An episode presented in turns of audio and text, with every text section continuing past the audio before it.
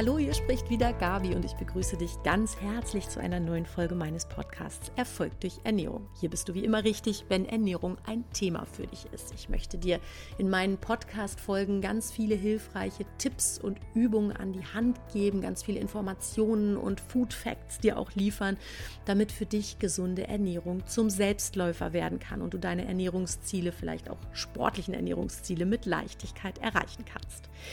Heute möchte ich mit dir noch einmal über das Thema Veganismus sprechen. Wir haben bereits letzte Woche in der letzten Folge über typische Stolpersteine und Fehler gesprochen, in die du beim Einstieg in eine gesunde vegane Ernährung tappen kannst. Heute möchte ich mit dir darüber sprechen, ob und wie du eine optimale Nährstoffversorgung durch Nahrungsergänzungsmittel sicherstellen solltest, wie du die Bioverfügbarkeit und Verträglichkeit von Nährstoffen erhöhen kannst und was du bedenken solltest, wenn du planst, deine Kinder vegan zu ernähren. Außerdem möchte ich noch ein paar Tipps mit dir teilen, die du als veganer Sportler beachten kannst, wenn du nach Bestform strebst. Klingt spannend? Dann bleib dran. Wir steigen nämlich gleich ein.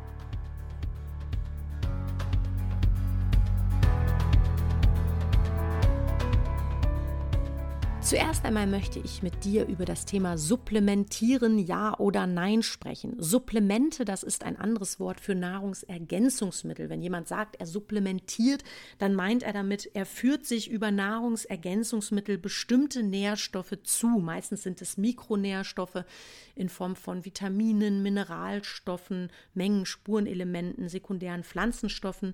Manchmal handelt es sich auch um Makronährstoffe, also zum Beispiel um Proteine. Hier stellt sich also die Frage, gerade als Veganer ist es ja sehr populär, supplementieren ja oder nein. Ich habe letzte Woche schon erzählt, dass sich mir manchmal die Haare sträuben, wenn ich so in einschlägigen Gruppen in den sozialen Medien mal so ein bisschen mitlese und spicke, was die Menschen so bewegt, worüber sie sich unterhalten.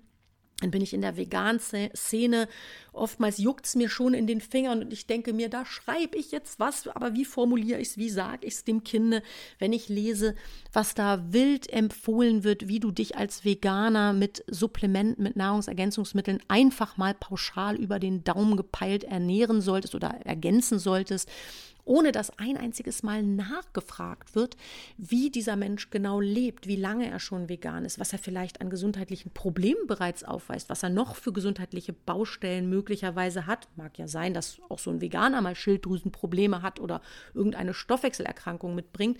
Das heißt, ohne hier mal einen Blick hin zu verschwenden, wird fröhlich empfohlen, brauchst diese Fettsäure und dieses Vitamin und hey, nimm so und so viel Milligramm davon und so und so viel Gramm von jenem. Und ich denke mir immer so, oh mein Gott, wie, wie kann man sowas einfach blind empfehlen? Ich selber arbeite ja, wie du vielleicht weißt, seit vielen, vielen Jahren in meiner Ernährungspraxis mit maßgeschneiderten Empfehlungen auf Basis von Blutbildern. Das heißt, tagtäglich, mein täglich Brot ist die Erstellung unter anderem von Laboranalysen oder die Veranlassung von Laboranalysen. Das heißt, ich nehme Blut ab, ich schaue ins Blut, ich mache sehr, sehr umfassende Laborstati. Das heißt, ich gucke mir wirklich um die 45 Werte standardmäßig bei den Menschen an, die ich berate. Auch Vitamine sind dabei, Mineralstoffe sind dabei. Verdauungsenzyme sind dabei. Das heißt, ich kann sehr, sehr genau im Blut erkennen, wo du Mängel aufweist. Ja? Und wovon ich dir ganz dringend abraten möchte, ist einfach auf blauen Dunst zu supplementieren. Jeder Mensch versorgt sich unterschiedlich gut. Jeder Mensch reagiert unterschiedlich gut auf zugeführte Lebensmittel, Stichwort Bioverfügbarkeit.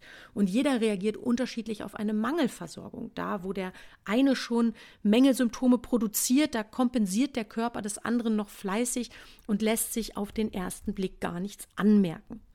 Und ich empfehle immer mindestens, also gerade als Veganer, mindestens einmal jährlich einen umfassenden Check-up zu machen. Und zwar eben mehr als diese drei bis fünf Werte, die du als Kassenpatient alle ein bis zwei Jahre mal in der Arztpraxis bekommst. Ich checke, wie gesagt, standardmäßig um die 45 Blutwerte, damit wir wirklich einen vernünftigen Eindruck über die Versorgungslage deines Körpers bekommen und im Zweifel zielführend reagieren können. Welche Labor- und Blutwerte solltest du regelmäßig kontrollieren lassen? Also vielleicht mal vorab, auch eine, ähm, eine fleischbeinhaltende Mischkost schützt dich nicht pauschal vor Mängeln, ja. Das sei auch an dieser Stelle mal erwähnt. Als Veganer bist du jedoch deutlich gefährdeter, bestimmte Nährstoffe nicht ausreichend aufzunehmen oder zu resorbieren, weil einfach manche Vitalstoffe aus tierischen Quellen oft besser aufgenommen werden als aus pflanzlichen, beziehungsweise weil in tierischen Produkten einfach größere Mengen davon enthalten sind, ja. Und in, eigenem, in deinem eigenen Interesse empfehle ich dir, folgende Laborparameter mindestens einmal jährlich kontrollieren zu lassen. Insbesondere aber bitte, wenn du irgendwelche Symptome aufweist. Auch hier nochmal der Hinweis, ja, dieser Podcast ist natürlich nicht ein Ersatz für irgendeine ärztliche oder therapeutische äh, Behandlung, Beratung. Das heißt, wenn du Symptome hast, kann ich dir nur dringend raten, dich bitte einmal von einem Spezialisten unter die Lupe nehmen zu lassen und einmal wirklich zu schauen, was ist da los. Folgende Werte stehen bei mir also standardmäßig auf der Agenda. Zum einen ist das, das kannst du dir mitschreiben und das vielleicht sonst deinem Therapeuten vorlegen, wenn du planst, so eine Untersuchung mal machen zu lassen. Das ist zum einen ein Differentialblutbild. Das heißt, hier werden die einzelnen Arten von Blutkörperchen, die wir im Körper haben, mal etwas genauer unter die Lupe genommen. Dazu gehört auch dein Hämoglobinwert, der einen Aufschluss unter anderem auch auf deinen Eisenstoffwechsel gibt. Vitamin D sollte dazugehören, auch der Eisenwert. Ich bestimme den immer im Blutserum und auch im Vollblut. Ich bestimme im Übrigen auch noch Elektrolyte und andere Mineralstoffe im Serum und im Vollblut. Neben Eisen ist das vor allen Dingen Calcium, Kalium, dann gehören Natrium, Magnesium dazu, Zink, Selen, Kupfer, Jod und auch das Mangan. Ich empfehle Vitamin B12 und gegebenenfalls auch weitere Vitamin, äh, B-Vitamine aus der Familie zu untersuchen. Ich mache einen Omega-Index, um die Omega-Fettsäuren da nochmal etwas genauer unter die Lupe zu nehmen und die Schilddrüsenwerte kontrolliere ich. Diese Werte sind noch nicht alle, die ich erhebe, ne? aber das sind für mich so das absolute, unverhandelbare Minimum, sage ich mal, das ich gerne sehen möchte, wenn jemand mir erzählt, er lebt vegan, insbesondere wenn er gesundheitlich gesundheitliche Symptome aufweist. Dazu können natürlich, wenn du noch etwas genauer wissen willst, wie deine Ernährung wie oder wie du deine Ernährung für dich zielführend ausgestalten kannst. Dazu können natürlich noch Werte über die Stoffwechselorgane und Aktivität treten. Ja, nur dann setzen wir noch mal so ein bisschen andere Brille auf. Dann geht es neben der reinen Versorgungslage einfach auch um die ich nenne es jetzt mal Funktion deines Stoffwechsels, ja. Da können wir zum Beispiel Verdauungsenzyme uns angucken, da können wir Leberwerte, Nierenwerte uns anschauen, da können wir uns Blutzuckerwerte anschauen, um einfach den, und die Blutfette zum Beispiel, um einfach den Kohlenhydratstoffwechsel, den Eiweißstoffwechsel, den Fettstoffwechsel noch etwas genauer unter die Lupe nehmen zu können. Welche Nahrungsergänzungsmittel sind darauf basierend nun zu empfehlen? Also das Erste, was ich dir immer raten kann, ist natürlich neben einer zielgerichteten Supplementierung, das heißt erst ins Blut schauen, erst die Mängel, Situation identifizieren und dann zielgerichtet supplementieren. Ja? Darauf basierend würde ich dir stets raten, auf nachprüfbare oder sogar auf Apothekenqualität zu setzen. Achte bitte in deinem eigenen Interesse darauf, dass die Nahrungsergänzungsmittel nachvollziehbare Herstellerangaben mitbringen die, dass die Qualität deutschen Standards entspricht. Dass sie vegan sind, ist ja klar. Für dich zumindest, wenn du als Veganer supplementierst. Also da kannst du einfach mal gucken. Viele Kapseln haben Gelatinehüllen, falls du das nicht schon weißt. Da ist es wichtig, dass du einfach darauf achtest, dass du dir im Zweifelsfall Kapseln vor allen Dingen, für die gilt das, in erster Linie besorgst, die aus ähm, HPMC-Hüllen sind, die also eine vegane Zellulose-Hülle haben. Weiterhin würde ich immer schauen, dass die Supplemente, die ich einsetze, möglichst funktional sind. Das heißt, die sollen auch das machen, was sie machen sollen. Das bedeutet auch, dass die möglichst klar, möglichst klar und möglichst clean im Hinblick auf ihre Zusammensetzung sind. Also damit meine ich zum einen, dass die Zusammensetzung zielgerichtet ist, dass also keine unnötigen Zutaten auftauchen und zum anderen meine ich damit, dass die Nahrungsergänzungsmittel frei von unnötigem Ballast sein sollten. Ich bin nämlich überhaupt kein Fan zum Beispiel von Zusätzen wie Fructose, die einige Nahrungsergänzungsmittelhersteller, sehr bekannte, die auch im Strukturvertrieb im Übrigen, im Übrigen arbeiten, als Süßungsmittel einsetzen. Und erinnere dich bitte, ich habe das in der letzten Folge schon einmal gesagt, du erkennst in der Zutatenliste eines Nahrungsergänzungsmittels, das muss muss also auch ein Nahrungsergänzungsmittel aufweisen, diese Zutatenliste. Daran erkennst du, welche Zutaten in ein Produkt hineingesteckt wurden. Und Ich habe dir dazu einen eigenen Blogartikel gemacht, werde dir dazu in Kürze auch noch mal eine Podcast-Folge aufnehmen. Ich verlinke dir den Artikel, dann kannst du dir da schon mal einen ersten Überblick verschaffen. Du äh, findest in der Zutatenliste in der absteigenden Reihenfolge des Auftretens diese Zutaten. Also etwas, was vorne steht, ist auch viel drin. Und schau dir vor allen Dingen mal die verschiedenen Arten von Zucker an, die in so einer Zutatenliste auftauchen können. Das können Glucose, Sirup, Zuckercouleur, Fructose, Maltodextrin oder andere sein. Manchmal sind da mehrere von drin und die stehen dann eben nicht ganz oben. Würdest du sie alle addieren, würden sie mit Abstand vorne stehen. Und das ist natürlich großer Mist. Damit tust du deinem Körper nicht viel gefallen. Und insbesondere die Fructose ist für mich ein echt schwieriger Zusatzstoff oder zugesetzter Zucker weil die im Zweifelsfall auch deine Leber schädigen kann in großen Stile. Das heißt, such dir bitte Nahrungsergänzungsmittel, die frei von Fructose sind. Das tut dir nicht gut. Verständlich ist es, dass die Fructose eingesetzt wird. Das ist nämlich ein vergleichsweise billiger Rohstoff, ja, der belastet aber, wie gesagt, deine Leber ganz unnötig. Fructose kann übrigens auch zu Verdauungsproblemen oder über kurz oder lang tatsächlich auch zu Leberverfettung führen oder einen Diabetes mellitus begünstigen, also die sogenannte Zuckerkrankheit. Fructose oder Fruchtzucker steckt zwar natürlich auch in Früchten oder in Gemüse, allerdings kann dein Körper nur ein bestimmtes Maß Fructose verstoffwechseln.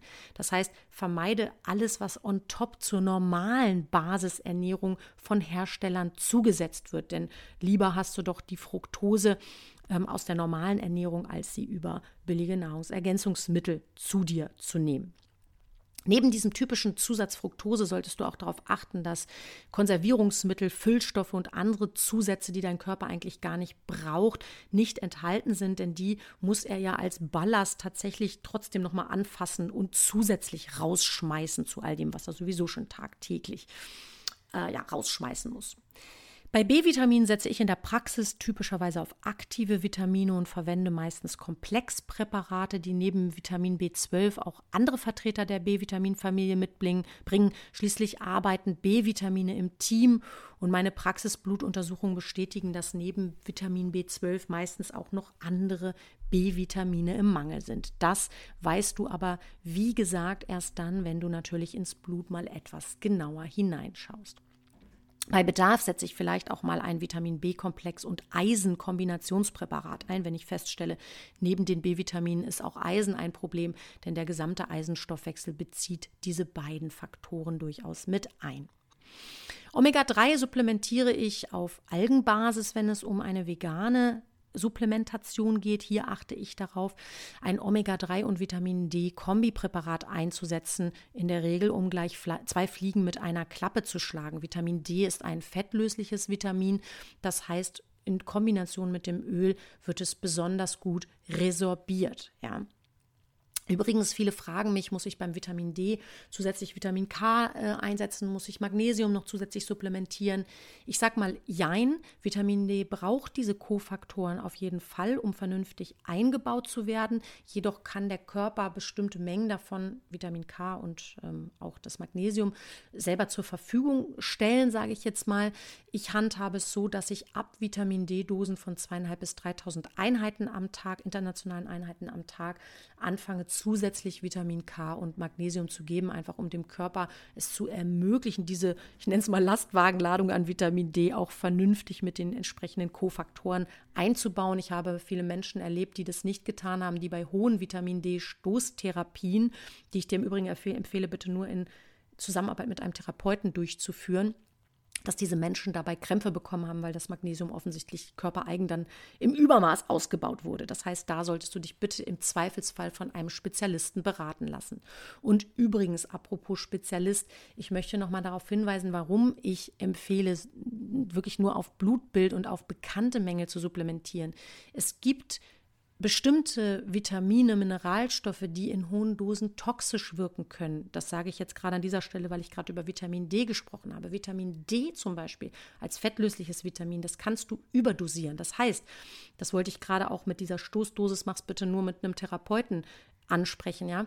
Wenn du eine Hochdosierung über lange Zeit zu dir nimmst und Hochdosierung ist tatsächlich schon auch alles ab 3000, 4000, 5000 Einheiten Vitamin D am Tag Insbesondere viele arbeiten mit 10, 20.000 internationalen Einheiten am Tag. Das ist grundsätzlich erstmal kein generelles No-Go, sage ich mal. Auch ich äh, kann das in der Praxis theoretisch gutheißen in bestimmten Fällen, in denen ich einen Mangel absolut nachgewiesen habe. Ja, aber wenn ich das nicht weiß, ob ich im Mangel bin, dann wäre das sehr fahrlässig, mit solchen Dosen zu arbeiten, weil du Vitamin D überdosieren kannst. Das kann toxische Effekte haben. Das heißt, damit kannst du deinem Körper tatsächlich auch unwiederbringlichen, irreversiblen Schaden zuführen. Deswegen lass bitte beim Vitamin D mindestens zweimal im Jahr einen Status machen Dazu berate ich in der Praxis immer auch sehr ausführlich, dass ich immer sage, einmal, wenn die dunkle Jahreszeit kommt und einmal, wenn sie geht, einen Vitamin D-Status machen, um mal so ein Gefühl dafür zu kriegen, wie viel Supplementation ist denn für dich eigentlich optimal, um deinen Status, einen guten Status, sage ich mal, Vitamin D zu halten. Und dasselbe gilt auch für andere Mineralstoffe und Vitamine, wie zum Beispiel Vitamin A und E und K. Die sind auch zum Beispiel fettlöslich. Auch da kannst du überdosieren. Für die wasserlöslichen Vitamine wie die B-Vitaminfamilie ist das etwas unkritischer, sage ich mal. Da wird ein zu viel im Regelfall mit dem Pipi ausgeschieden bei gesunden Nieren und sonst gesundem Stoffwechsel. Dann hast du teures Pipi. Aber bei den, auch blöd, ne? Aber bei den fettlöslichen Vitaminen und anderen Mineralstoffen zum Beispiel, kann es wirklich gesundheitsschädlich werden. Deswegen bitte, bitte in deinem eigenen Interesse, lass da ein Laborbild anfertigen.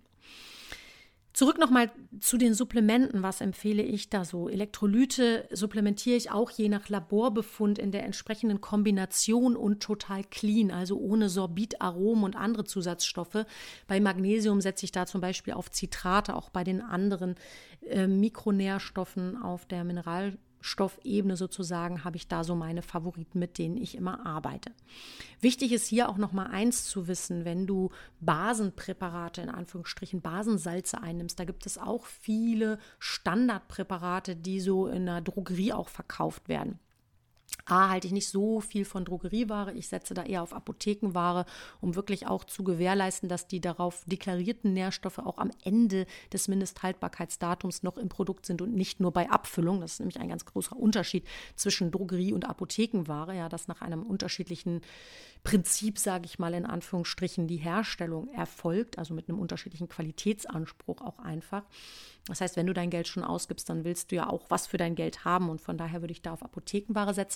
Zum anderen nimm auch hier wieder meine Empfehlung, bitte Abstand davon, einfach blind solche Elektrolyte einzunehmen, solche Natrium-Calcium-Kombinationspräparate, die ja gängig empfohlen werden, um deinen Säurebasenhaushalt zu stabilisieren. Meiner Erfahrung nach funktionieren die in gewünschter Form, in gewünschtem Effekt nur bei ca. 80 Prozent der Bevölkerung. Die übrigen 20 Prozent, die machen damit ihre Elektrolytverschiebung nur noch schlimmer. Das heißt, das merkst du auch nicht auf den ersten Blick, aber über kurz oder lang leidet da der Zellstoffwechsel ein wenig und du kannst da Verschiebungen hervorrufen. Also auch hier wieder mein Plädoyer für eine vernünftige Menge-Diagnostik. Beim Proteinpulver setze ich auf Erbsenproteinisolat. Isolate sind die, sagen wir mal, standardmäßig so die, die besten Proteindarreichungsformen. Es gibt noch ähm, Hydrolysate, aber das ist eine sehr spezielle Form.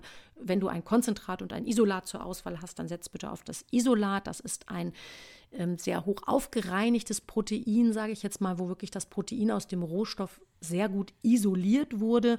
Und die Erbse, die bringt bei recht guter Verträglichkeit ein super Aminosäureprofil mit. Hier habe ich tatsächlich für meine Patienten selber ein Protein entwickelt. Ich verlinke dir da mal dieses Produkt. Wenn du das mal ausprobieren möchtest, kannst du da gerne auch entsprechend rabattiert einkaufen damit du einfach mal ausprobieren kannst, wie ein gutes, reines, cleanes Protein schmecken kann, selbst wenn es vegan ist. Das ist ja nämlich gar nicht so einfach, ein veganes Protein zu finden, das auch schmeckt und frei ist von, ja, sagen wir mal, billigen Zusatzstoffen. Wenn wir jetzt davon sprechen, wenn wir nicht mehr supplementieren wollen, sondern wenn wir von den normalen Nährstoffen, sage ich mal, sprechen und hier das Maximum rausholen wollen, da können wir über das Thema Bioverfügbarkeit sprechen. Bioverfügbarkeit bedeutet, wie steht ein Lebensmittel oder man spricht davon auch bei Nahrungsergänzungsmitteln, wie steht, steht ein Stoff sozusagen der in einem Lebensmittel in einem bestimmten Mengen-Prozentverhältnis enthalten ist, tatsächlich dann auch deinem Körper zur Verfügung. Manchmal stecken ja Dinge, Inhaltsstoffe in irgendeinem Nahrungsmittel oder auch in einem Supplement drin. In deinem Körper kommt aber vielleicht nur ein Bruchteil davon an. Wie kannst du also die Bioverfügbarkeit erhöhen. Ich habe ein paar Tipps zu gängigen Nährstoffen für dich, damit du einfach deren Aufnahme verbessern kannst. Beim Eisen ist es so, dass Eisen aus pflanzlichen Quellen tendenziell schlechter aufgenommen wird als aus tierischen.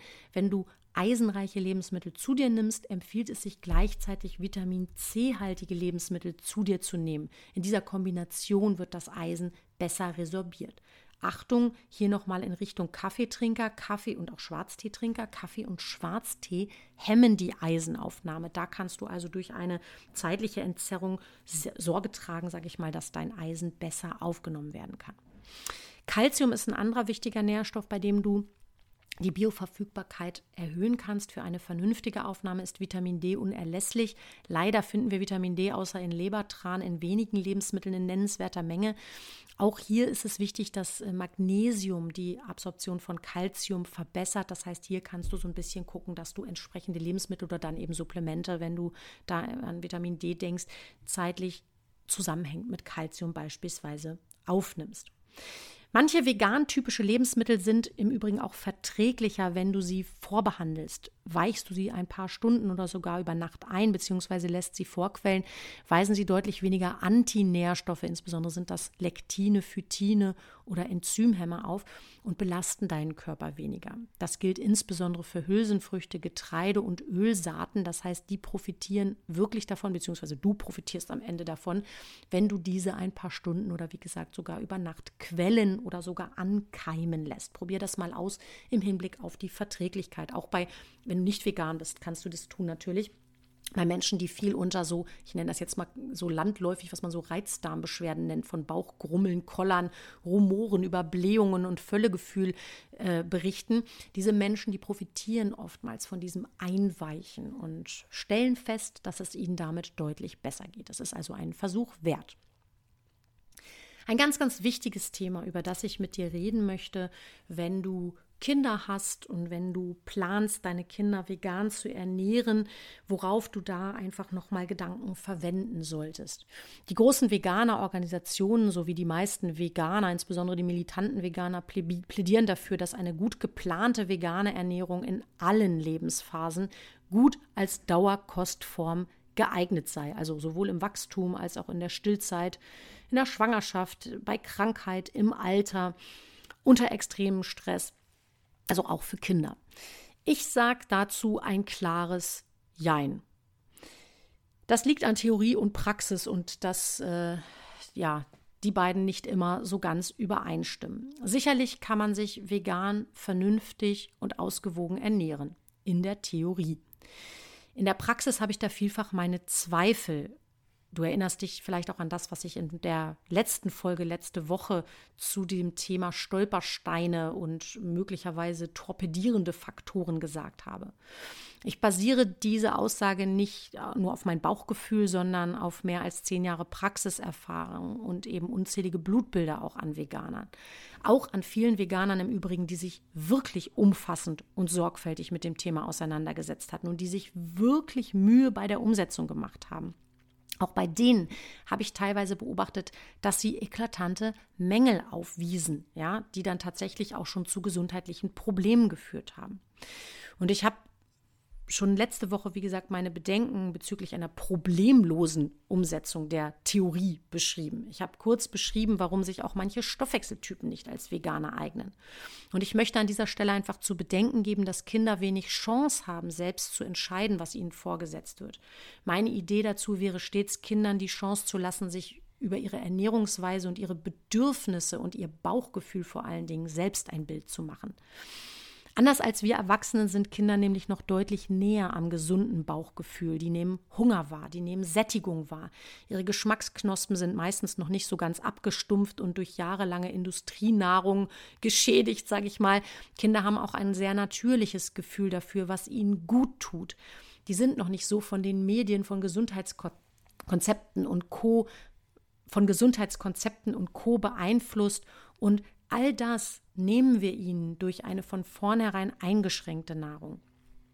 Im Gegenzug fehlt davor, dafür vor allen Dingen kleineren Kindern und wie ich aus eigener Erfahrung bestätigen kann, du weißt vielleicht schon, ich habe drei Kinder äh, von Grundschulalter bis Pubertät, also vor allen Dingen kleineren Kindern, aber auch pubertierenden Teenies, kann ich dir wie gesagt aus eigener Erfahrung sagen, denen fehlt häufig die Einsicht, dass bestimmte Vorkehrungen und Maßnahmen zur Mängelvermeidung getroffen werden müssen, damit die Gesundheit nicht leidet. Das Lustprinzip ist einfach zu dominant, sodass eine erzwungene, gesunde vegane Ernährung ziemlich viel Stress auf allen Seiten übrigens verursachen kann. Das gilt nicht nur für die vegane, gesunde Ernährung, sondern generell für eine gesunde Ernährung. Auch das kann ich aus eigener Erfahrung leidvoll bestätigen. Das heißt, das kann echt viel Stress machen und was Stress unter anderem auch mit deinem Stoffwechsel machen kann, das kannst du auch in einer vorhergehenden Podcast-Folge bei mir nochmal gerne nachhören, wenn dir das nicht mehr präsent ist. Weiterhin wäre für mich immer zu überlegen, ob ich mein Kleinkind oder auch mein äh, mein Teenie schon jährlichen Labortests aussetzen möchte. Denn ohne die, das hast du vielleicht mittlerweile so mitgenommen, finde ich einen Veganismus echt schwierig durchzuhalten auf gesunde Art und Weise. Ich finde nämlich dieses ewige, ähm, ja, sagen wir mal, dogmatische Essen und auch das jährliche Labor, das finde ich suggeriert schon einige negative und anstrengende Aspekte mit Gesundheit und Ernährung. Und ich finde, das macht Ernährung nicht gerade zu einem natürlichen Thema. Und für mich ist so dieses natürliche, gesunde Bauchgefühl, die natürliche, intuitive Ernährung ein ganz, ganz großes Anliegen, damit wir einfach nicht ständig mit unseren Gedanken um dieses Thema kreisen müssen oder sogar irgendeine Störung, ein Problem, ein Thema mit dem Thema Essen entwickeln. Und selbiges gilt natürlich auch dafür, bereits Kindern schon beizubringen, Pillen und andere Supplemente zu fressen, sage ich jetzt mal, anstatt sich normal und ausgewogen zu ernähren. Verstehe mich hier nicht falsch, ich bin kein Feind des Veganismus. Ich selbst bin seit mehr als der Hälfte meines Lebens vegetarisch unterwegs und habe mir insbesondere in den ersten Jahren, als das noch nicht so verbreitet war, war viel Häme und blöde Kommentare anhören müssten und musste ständig meinen Lifestyle irgendwie gefühlt verteidigen, beziehungsweise war es anstrengend ganz oft, das so durchzuhalten, auch gegen die doofen Kommentare der anderen Leute. Ich bin bei meiner Entscheidung immer geblieben, weil die für mich gute Gründe hatte und immer noch hat. Also ich versuche das, ich verstehe das total, wenn du den Veganismus zu deinem Lifestyle machst, ja. Auch ich versuche die tierischen Produkte, die ich noch verwende, sowas wie Eier zum Beispiel oder manche Milchprodukte, sehr, sehr achtsam und bewusst einzusetzen, auch sehr sparsam, um insbesondere den Tieren Leid zu ersparen. Dennoch liegt es mir hier fern, wie gesagt, zu missionieren oder gar meine Kinder zu bekehren. Auch meinen Kindern lasse ich, soweit es in meiner Macht liegt, hochwertige Produkte angedeihen. Ich verbiete ihnen aber kein Fleisch. Wäre bei meinen Jungs vermutlich auch gar nicht durchsetzbar. Die hätten schon vor lauter Frust wahrscheinlich einmal in unseren Hund reingebissen, wenn ich denen vegane Ernährung jetzt äh, vorsetzen würde. Bei meinen beiden Großen habe ich mittlerweile interessenhalber mal ein Blutbild angefertigt und festgestellt, dass mein Ältester tatsächlich alle Anlagen zum Fleischfresser hat. Das hatte ihm sein Bauchgefühl aber auch schon längst mitgeteilt. Es passt einfach nicht zu jedem. Und ich gebe auch nochmal hier an der Stelle zu bedenken, dass Kinder im Wachstum eine echt heftige Zellteilungsrate aufweisen. Die Zellen vermehren sich und sollten dies bestenfalls unter perfekten und am besten natürlichen Nährstoffbedingungen tun. Selbst über eine ausgewogene Mischkost ist das oft schwierig gegen Wachstumsschübe anzuessen sozusagen, ja. Und vor allem essentielle Aminosäuren, die kleinsten Proteinbestandteile sowie essentielle Fettsäuren die müssen dem Körper zugeführt werden, da er sie nicht selber herstellen kann. Fehlen diese wichtigen Nährstoffe, kann dies unter anderem das Wachstum verzögern. Gerade bei vielen Mädels so im pubertären Alter, auch bei Jungs, äh, Mädels machen das tatsächlich häufiger, stelle ich so fest in meinem äh, in meinem Klientel, in meinem Bekannten- und Freundeskreis, also Veganismus meine ich, damit machen das häufiger. Bei Mädels im pubertären Alter stelle ich oft fest, dass Pickel und hormonelles Wirrwarr durch insbesondere Mängel auf der Proteinebene und auf der Fettsäureebene extrem verstärkt werden. Ja, das heißt, auch hier kann ein Veganismus solche Symptome, auch Zyklusbeschwerden beispielsweise, verstärken. Ein Mangel an Vitamin B12 oder Jod, das der kann zu Nervenschäden oder Schilddrüsenproblemen führen. Vitamin D und Kalziummängel können in unzureichender Knochenmineralisierung enden. Zink- und Eisenmängel können das Immunsystem negativ beeinflussen und Eisenmängel können zudem in schwere Anämien mündeln. Und manches davon kann wirklich irreversible also unumkehrbare Schäden verursachen. Ein Defizit über eine vegane Ernährung aufzubauen, das wäre hier also nicht nur kontraproduktiv, sondern meiner Meinung nach regelrecht fahrlässig. Letzten Endes obliegt es natürlich dir als Elternteil, was du deinen Kindern anbietest oder auf den Tisch oder in die Brotbox legst. Ich möchte dir hier wirklich, wie gesagt, nur ein paar Impulse mit in den Kopf geben, damit du einfach hier eine gute Entscheidung, eine vernünftige und verantwortungsvolle Entscheidung treffen kannst. Zweites Thema, was ich dir für heute noch neben den Kindern als spezielles Thema im Veganismus versprochen habe, Veganismus und Sport. Ich betreue in der Praxis sehr viele Sportler, vom Hobbysportler bis hin zu Nationalteams und Olympioniken. Einige davon leben vegan aus voller Überzeugung und mit Inbrunst und bringen volle Leistung. Also direkt vorweg, ja, du kannst auch als Leistungssportler, als Profisportler vegan leben und trotzdem Power und Muskeln satt aufbauen, ja. Da du als aktiver oder sogar hochsportlicher Mensch einen deutlich höheren Nährstoffverbrauch hast auf der Makro- und auf der Mikronährstoffebene als der Otto-Normalverbraucher, sollte das bitte allerdings in deine Überlegungen und Planungen einfließen. Falls du dich wunderst, warum dieser Abschnitt jetzt so kurz gerät, die generellen Erwägungen und Empfehlungen aus diesem Beitrag gelten natürlich analog. In der Praxis empfehle ich veganen Sportlern zusätzlich zu den bereits genannten Blutwerten weitere Werte regelmäßig kontrollieren zu lassen. Ich lege hier Wert insbesondere auf das Ferritin, auf das Mangan, sofern nicht schon mitbestimmt, auf das Molybden. Ich mache hier nochmal umfassendere Fettsäureprofile und auch Aminosäureprofile inklusive Alanin und Kreatin, um hier wirklich nochmal genau zu schauen, oder die Nährstoffe nochmal genau unter die Lupe zu nehmen, die im Sport besonders gebraucht und verbraucht werden. Ja? Das heißt, da gucke ich einfach nochmal viel tiefer ins Blut. Da umfasst mein Blutbild mehr als 50 Werte standardmäßig, um diese Sportler dann auch wirklich in ihrer extremen, ähm, in, in ihrem extremen Verbrauch vernünftig begleiten zu können. Und viele Veganer, die neigen grundsätzlich zu einem insgesamt geringeren Kalori zu einer insgesamt geringeren Kalorienaufnahme, da es beispielsweise deutlich größere Mengen an Gemüse erfordert, um satt zu werden, als würde man sich schnell mal ein Steak braten. Und insbesondere beim Sport verbrauchst du natürlich eklatant mehr Kalorien und bei diesem erhöhten Kalorienbedarf durch Sport ist es wichtig, den tatsächlichen Verbrauch im Auge zu behalten und entsprechend dagegen anzuessen. Gedankenanregungen zum tatsächlichen Kalorienbedarf, also wie komme ich überhaupt darauf, wie viel Kalorien ich brauche, die habe ich dir in der Podcast-Folge 15 zusammengefasst. Da kannst du gerne noch einmal reinhören. Mit hoher Wahrscheinlichkeit reichen für dich als Sportler, besonders als ambitionierter Sportler, Leistungssportler, drei Hauptmahlzeiten nicht aus. Bau gegebenenfalls hier ein bis zwei Snacks mit zwei bis drei Stunden Abstand zu den Hauptmahlzeiten ein. Ich arbeite hier gerne auch mit Shakes, einfach um dir ausreichend Eiweiß zuzuführen. Dass ein Proteinshake allein keine Mahlzeit und auch kein Snack abbildet, das sollte dir spätestens nach Genuss meiner zweiten Podcast-Folge klar sein, in der ich dir äh, meine zehn goldenen Ernährungstipps nahegelegt habe. Denn hier fehlen Fette und Kohlenhydrate, um eine vollständige Mahlzeit, um eine vollständige Versorgung sicherzustellen. Meinen Sportlern, meinen in Anführungsstrichen, empfehle ich häufig da auch noch einen sogenannten speziellen Recovery Shake. Dieser ist so kombiniert, dass er hochwertige Nährstoffe in optimaler Zusammensetzung enthält, um dich zum einen mit ca. 400 zusätzlichen ausgewogenen Kalorien zu versorgen, zum anderen bringt er genau die Nährstoffkombi mit, die deinem Stoffwechsel einen super Reiz zur schnellen Regeneration liefert, damit du blitzschnell wieder fit für die nächste Einheit bist. Dieser Recovery Shake eignet sich also für Sportler, aber auch für den Otto Normalverbraucher durchaus auch als Mahlzeitenersatz, ja. Und mein Lieblingsrezept habe ich dir hier in einem Blogbeitrag zusammengefasst und in den Show Notes verlinkt. Mein Fazit also, eine vegane Lebensweise erfordert eine intensive Auseinandersetzung mit Ernährung, ein gewisses Ernährungswissen und ein geplantes Vorgehen beim Einkauf und bei der Zubereitung.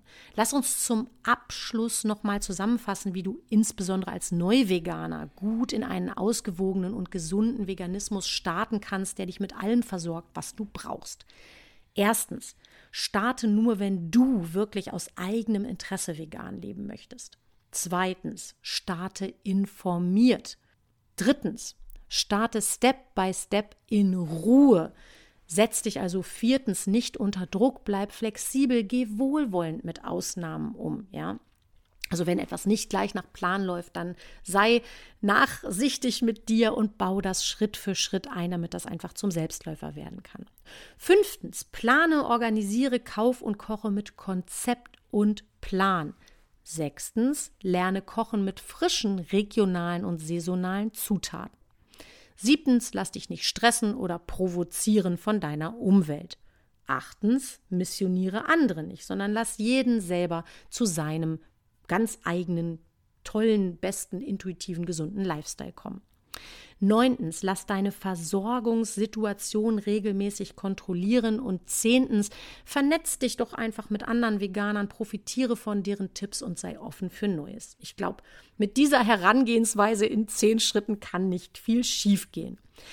Ich bin total gespannt, wie du zum Thema vegane Ernährung stehst, wie du das vielleicht auch im sportlichen Bereich umsetzt, wie du das mit deinen Kindern handhabst. Wenn du selber Veganer bist, müssen die auch vegan leben oder dürfen die ihren eigenen Ernährungsstil finden. Ich bin mega gespannt auf dein Feedback und dein, deine Kommentare.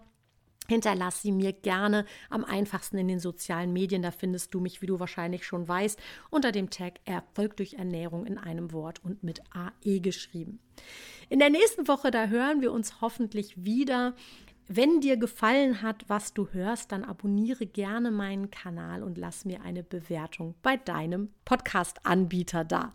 Ich freue mich auf unser Wiederhören. Ich wünsche dir eine wunderschöne Woche, auch mit viel gesunder Ernährung dabei und grüße dich ganz herzlich. Deine Gabi.